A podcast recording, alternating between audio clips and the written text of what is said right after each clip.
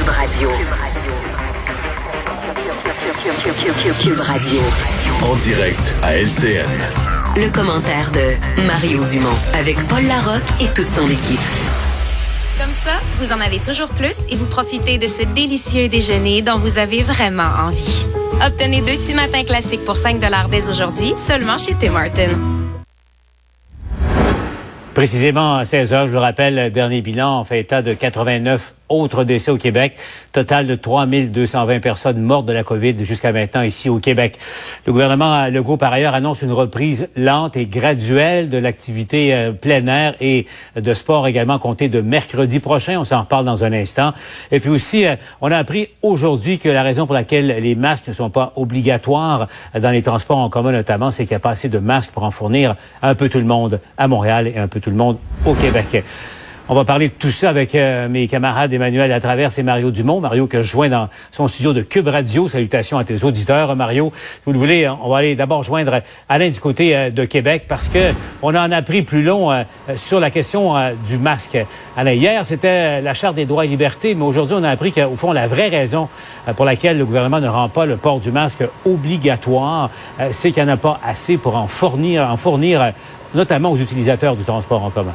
Puis on comprend qu'on veut protéger là, ce qu'on a pour pour le personnel de santé. Entre autres, euh, les gens du bureau d'enquête ont fait la démonstration qu'on en vendait dès le début euh, des masques qui avaient été volés dans des hôpitaux. Donc, le gouvernement ne voulait pas inciter les gens, puis voulait, entre autres, instaurer la fameuse mesure de distanciation euh, de deux mètres, d'un peu plus de six pieds, le lavage de mains. Ça, on a l'impression que c'est bien rentré dans les usages communs quotidiens. Là, on passe à l'autre étape le masque parce que ça déconfine lentement, l'été arrive, il va y avoir plus de gens, il y a plus de gens dans le transport en commun à Montréal et ça permet de vous protéger et de protéger les autres. Mais essentiellement, ce qu'on voulait, c'était protéger le matériel pour le réseau de la santé.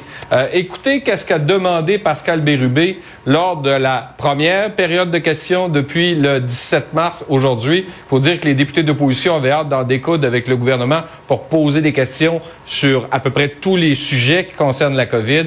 Mais euh, Pascal Bérubé avait sept questions pour le premier ministre. Montréal est la cinquième ville la plus touchée au monde, toute proportion gardée. Si on perd Montréal, on est dans le sérieux trouble au Québec. Ça va être la décision la plus importante que le premier ministre aurait eu à prendre en politique. Est-ce qu'il est prêt à poser un premier geste demain à Montréal et à annoncer l'obligation du port du masque dans les services de transport en commun et dans les lieux publics? On s'assure que les masques qu'on a sont d'abord pour le personnel de la santé. Si, dans les prochains jours, on y travaille fort, on a assez de masques pour être capable d'en donner à tous ceux qui utilisent le transport en commun. Mais là, on pourra avoir la discussion. Mais malheureusement, actuellement, même si on travaille très fort, il n'y a pas la disponibilité de millions de masques qu'on aurait besoin. Bon, le masque, c'est un élément. Euh, Alain, on a vu le premier ministre là, impatient parce que clairement, l'objectif de niveau de dépistage de tests qui avait été mis de l'avant par son gouvernement n'est pas du tout atteint en ce moment. Une des consignes de l'Organisation mondiale de la santé, c'est le test. Plus on teste, plus on a une idée de l'ampleur euh, de l'épidémie, plus on est capable de donner des consignes pour le déconfinement. Or, on apprend aujourd'hui qu'on n'est pas arrivé, comme on le disait la semaine passée, à hauteur de 14 000 tests par jour. On est monté à 10 000, on est redescendu à 6 000. On doit tester davantage l'ensemble de la population, mais surtout dans le réseau de la santé, dans les CHSLD. Écoutez le premier ministre. J'accepte pas ça. Euh, je suis pas content. Je l'ai dit aux personnes concernées. j'espère dans les prochains jours qu'on va être capable euh, d'augmenter à 14 000 tests. Ça veut dire mieux s'organiser. Ça veut dire aussi mieux informer la, la population euh, dans les différents quartiers, entre autres euh, de Montréal, de la disponibilité des tests. Donc, il faut, euh, je prends une partie du blâme en disant, il faut mieux expliquer que les tests sont maintenant disponibles à grande échelle. Vous le voyez dans l'image, le drapeau de la tour centrale du Parlement a été mis en berne en mémoire des victimes de la COVID. On est rendu aujourd'hui à 3220 morts. Alain Laforêt à l'Assemblée nationale. Justement, la question des tests et du dépistage, elle est crucial dans la gestion de la crise. Allons voir comment ça se passe. Un des quartiers problématiques parce que ça s'étend comme une tache d'huile en ce moment dans le Grand Montréal. Bénédicte, vous êtes dans Hochelaga, Maisonneuve, où euh, la pandémie gagne du terrain. Bénédicte, il y a une clinique de dépistage euh, derrière vous. Euh, il semble y avoir quand même pas mal de gens qui, qui s'y présentent finalement pas mal de monde qui sont au rendez-vous. Je vous montre ça, Paul. Et je vous dis au rendez-vous, en fait, c'est plutôt l'inverse que je devrais dire parce que c'est la première fois qu'on est ouvert sans rendez-vous ici. Par contre, faut le spécifier, il faut avoir des critères quand même. Il euh, faut euh, être symptomatique, faut avoir été en contact étroit avec une personne qui a été infecté par la COVID-19. Si vous respectez ces deux critères ici dans Merci Hochelaga Maisonneuve, vous pouvez vous présenter. Il y a plusieurs personnes, Paul, quand même impressionnant de voir la file, là, des gens qui viennent donc ici à pied. Il y a également euh, la possibilité de venir en voiture, de se faire tester en voiture. C'est juste un coin de rue un peu plus loin, là, du côté de la rue Chauveau. Quand on dit que du côté de Merci Hochelaga Maisonneuve, la situation, euh, elle est euh, problématique, on est en train de tenter d'élaborer des mesures pour pouvoir euh, prendre les choses en main. On parle notamment de masques qui vont être euh, qui vont être distribués, 15 000 masques, 5 000 de la ville-centre, 10 000 de l'arrondissement. Dès demain, on nous dit que ça va être distribué. On va élargir les trottoirs. Il y a plusieurs mesures. On parle d'un camion qui va distribuer des messages sonores, qui va se promener en distribuant des messages sonores pour la distanciation sociale. Je vous laisse entendre le maire de l'arrondissement, notamment, sur à qui vont aller les masques en premier. On va commencer euh, où est-ce qu'on est déjà en contact avec les populations vulnérables? Donc, on a par exemple à l'Arena Francis Bouillon, on fait de la distribution de nourriture. Il y a souvent des familles qui viennent là, ben on va avoir de la distribution de masques qui vont être là. On parle aussi avec les organismes communautaires. Euh, il y a beaucoup d'organismes qu'on a soutenus financièrement pour euh, qu'ils fassent de la, du soutien alimentaire pendant la crise. Ben, ils vont ils vont pouvoir aussi distribuer des masques. On va faire aussi euh, des actions. on va cibler aussi des gens qui viennent chercher des fleurs dans le cadre de notre de fleurs à partir de la semaine prochaine. Les gens dans le besoin, on va pouvoir utiliser ça de cette manière-là. On va pouvoir en distribuer. Puis finalement, on va en distribuer dans les HLM, euh, où est-ce qu'il y a des populations vulnérables, souvent âgées, et euh, des fois une densité de population importante. Et si, euh, Paul, il y a du monde au rendez-vous ici, c'est un des points chauds. Je me suis rendue un peu plus tôt du côté de Montréal-Nord, CLSC de Montréal-Nord. Là aussi, beaucoup de monde était là. C'est une clinique là qui avait de, qui devait fermer finalement, qui était euh, qui, est, ouverte. On parle qu'elle va être ouverte demain également. Et ça avait suscité un petit peu euh, la controverse. Mairesse Black qui a été un peu piquée au vif par des commentaires de, du docteur Arruda hier qui disait que bon finalement on voulait fermer la clinique parce qu'il n'y avait pas assez de monde au rendez-vous. Je peux vous dire qu'il y en avait aujourd'hui du monde au rendez-vous. On m'a donné les chiffres pour hier. On a effectué 286 tests de ce côté. Et ce que la mairesse Black me disait, elle dit les gens de Montréal-Nord, il faut les encourager à y aller plutôt que les pointer du doigt. Bénédicte nous parle en direct de l'arrondissement Hochelaga-Maisonneuve à Montréal. Merci Bénédicte. On retrouve maintenant Mario euh, et Emmanuel. Emmanuel, la question des tests, voir que beaucoup de personnes sont actuellement dans la ligne d'attente, ça, ne peut qu'être vu comme une bonne nouvelle dans le contexte. Mais Emmanuel, d'abord euh, sur euh, l'impatience du premier ministre, il, a, à peine caché, la machine ne répond pas à, ses, à ses commandements, à, à ses ordres. Ça fait plus de dix jours qu'il réclame 14 000 tests par jour. Oui, c'est drôle, hein, la machine qui répond pas. On a déjà vu ça à un autre moment hein, de cette crise-là. Moi, j'écoutais euh, les explications du premier ministre aujourd'hui, impatient face au fait que les tests ne viennent pas. Euh, Monsieur Arruda qui est obligé de corriger le tir parce que finalement, il s'est retrouvé à dire que les gens étaient pas au rendez-vous quand c'est pas vrai. On a encore cette impression là euh, d'un fossé là, qui sépare les informations que reçoit le premier ministre et son entourage à Québec par rapport aux réalités du terrain à Montréal. Est-ce que c'est ça la cause première? En tout cas, de toute évidence, il y a un problème de communication, de fluidité là-dedans, un peu comme ce qu'on a vu euh, il y a un mois avec le recrutement et, euh, et la, la situation dans les CHSLD à l'époque. faut dire aussi que Montréal a besoin de ressources là, parce que moi, je pense qu'un des problèmes, c'est que la santé publique de Montréal se retrouve à être responsable de coordonner l'action à Montréal. Mais c'est pas un organisme qui a tant de ressources que ça, qui est si équipé que ça, et qui là se retrouve vraiment sur la première ligne à coordonner une action vraiment complexe, là, avec Mhm. cinq CIUS, cinq PDG, cinq organisations. Et c'est cette espèce de, de fonctionnement, là, de roulement là, qui semble difficile à, à- à établir dans la grande région de Montréal. Et Mario, on, on entendait le premier ministre aussi le dire qu'il a convoqué demain tous les, les dirigeants des CIS et des CIUS et euh, justement tout le monde euh, euh, à qui réfère euh, Emmanuel. J'ai l'impression qu'il y, a- il y a des discussions assez musclées qui auront lieu à, à huis il y aura des discussions, mais il y a quand même une question qui se pose. Est-ce qu'il faut faire plus que ça? Est-ce qu'il faut nommer à Montréal euh, un, grand patron avec des pouvoirs? Parce que Mme Drouin, à l'heure actuelle, elle est euh, la responsable de la santé publique à Montréal. Mais elle semble bien dépourvue de pouvoir. C'est comme si elle, s'occupe de la santé publique, mais les CIS et les CIUS sont pas en dessous d'elle. Ce matin, moi, j'ai interviewé la, la, mairesse de Montréal, c'est un des faits qui me reste sur le cœur de la journée. La mairesse de Montréal qui finit par nous dire, parce que je lui demande, ça fait deux semaines qu'on nous parle d'une stratégie de test, qu'on débarque dans les quartiers, les arrondissements à Montréal-Nord, pour comprendre la, propagation au niveau communautaire, qu'est-ce qui se passe comme tel. Et la mairesse me dit, ben moi, j'en ai pas de portrait. Je sais pas ce qui se passe sur le terrain dans ma ville. Puis là, m'explique que les six et les sus, chacun a son petit pouvoir pour son affaire. Alors, est-ce que euh, demain ou vendredi, après avoir peut-être pris le pouls de ce qui se passe à Montréal, est-ce que euh, François Legault devrait nommer un général en chef de la COVID à Montréal? Où, on prend Mme Drouin, on dit, garde, elle a l'air compétente, elle a l'air à connaître son affaire, et on lui donne des pouvoirs exceptionnels, euh, de donner des ordres aux besoins aux CIS et aux CIUS, pas en toutes les matières, pas dans la gestion de tous leurs établissements, mais dans ce qui concerne la santé publique, l'obtention des chiffres, des données, la stratégie de test. Je dois avouer que il y a quelque chose qui marche pas à Montréal. Euh, Emmanuel référait, bon, les commandes du premier ministre euh, ont pas l'air toujours à se rendre. L'information du terrain a pas l'air à remonter en haut. Mais j'ajouterais à ça, il y a pas l'air d'avoir de boss dans la cabane à Montréal. Il y a un peu de ça Non. aussi, là. T'as cinq, le territoire est divisé en cinq, six essius, là. Des organisations qui ont toutes été structurées pour que personne soit responsable de rien.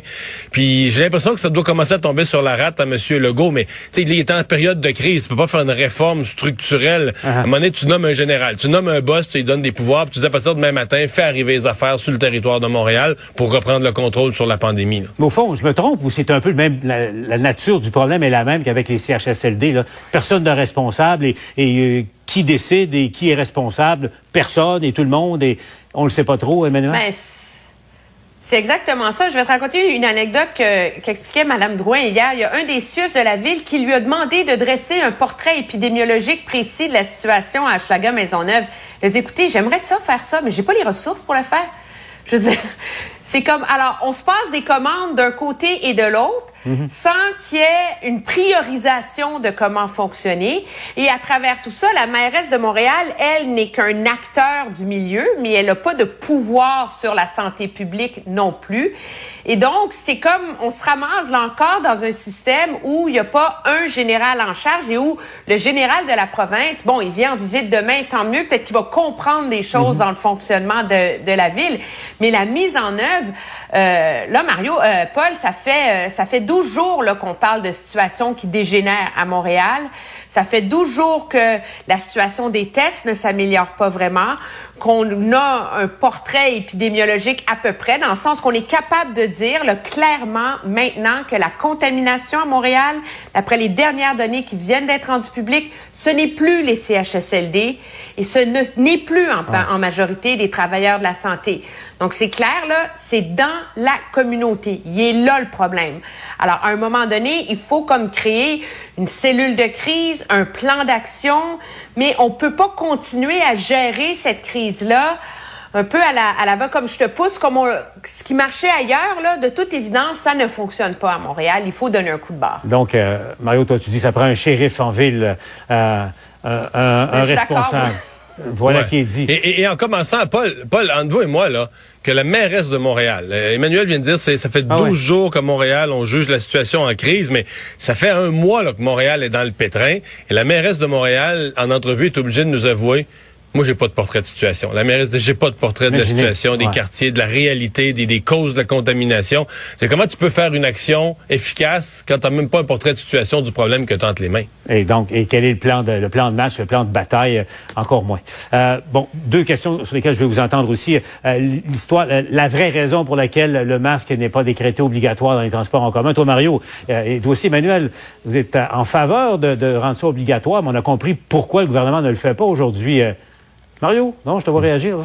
Ben, ben, moi, je, moi, j'ai pas, honnêtement, là, je, je n'aurais pas de problème à ce qu'il le rende obligatoire, mais ça me fait pas capoter qu'il le rende pas obligatoire non plus. Je pense que si on le rendait disponible, mais c'est parce qu'on n'a même pas commencé la campagne d'éducation sur le masque, là. Vous êtes présentement, si vous écoutez les publicités, télé, radio, euh, journaux sur la santé publique, on est encore avec le lavage des mains, les, les trois anciennes mesures. Le lavage des mains, on tous dans le coude, puis la distanciation. On n'a même pas encore inclus le masque dans la campagne de publicité.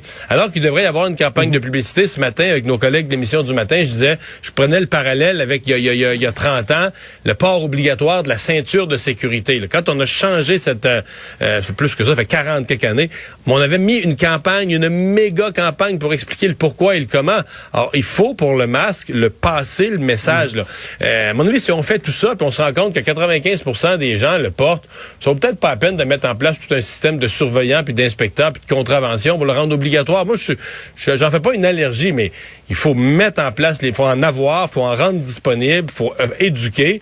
Pour, parce que là, ça monte pas. À Montréal, ça augmente. On en voit un peu plus, mais pas au rythme où on a besoin pour contrer une pandémie qui, force des reports à chaque semaine de, la reprise des commerces ou des écoles. Là. Un petit, euh, un petit élément du point de presse sur lequel j'aimerais qu'on revienne. Ça s'est passé en anglais. Il y a un journaliste anglophone qui demandait au premier ministre comment il expliquait que sa cote de popularité est moins forte chez les anglophones que euh, chez les francophones. Ça a baissé un peu chez les francophones, mais ça reste à, plus de 75% Euh, On va écouter euh, sa réponse. Ça a soulevé tout un tollé. I like to read uh, certain journalists of the Gazette, uh, the specialist in health. Sometimes I really disagree with him. I'm trying to do my best in French and in English, so I don't see why uh, the result is not the same for francophones and anglophones. I, I guess maybe the Gazette has a certain responsibility. Emmanuel, il vient, vient blâmer la, un média anglophone, la, la Gazette, carrément. Oui, écoute, de- deux choses. Un, c'est pas la première fois qu'à court d'arguments, M. Legault euh, s'attaque à un média parce qu'il en aime pas les manchettes, les conclusions, etc. Euh, c'est un mauvais réflexe qu'il a là, de temps en temps quand il est particulièrement irrité.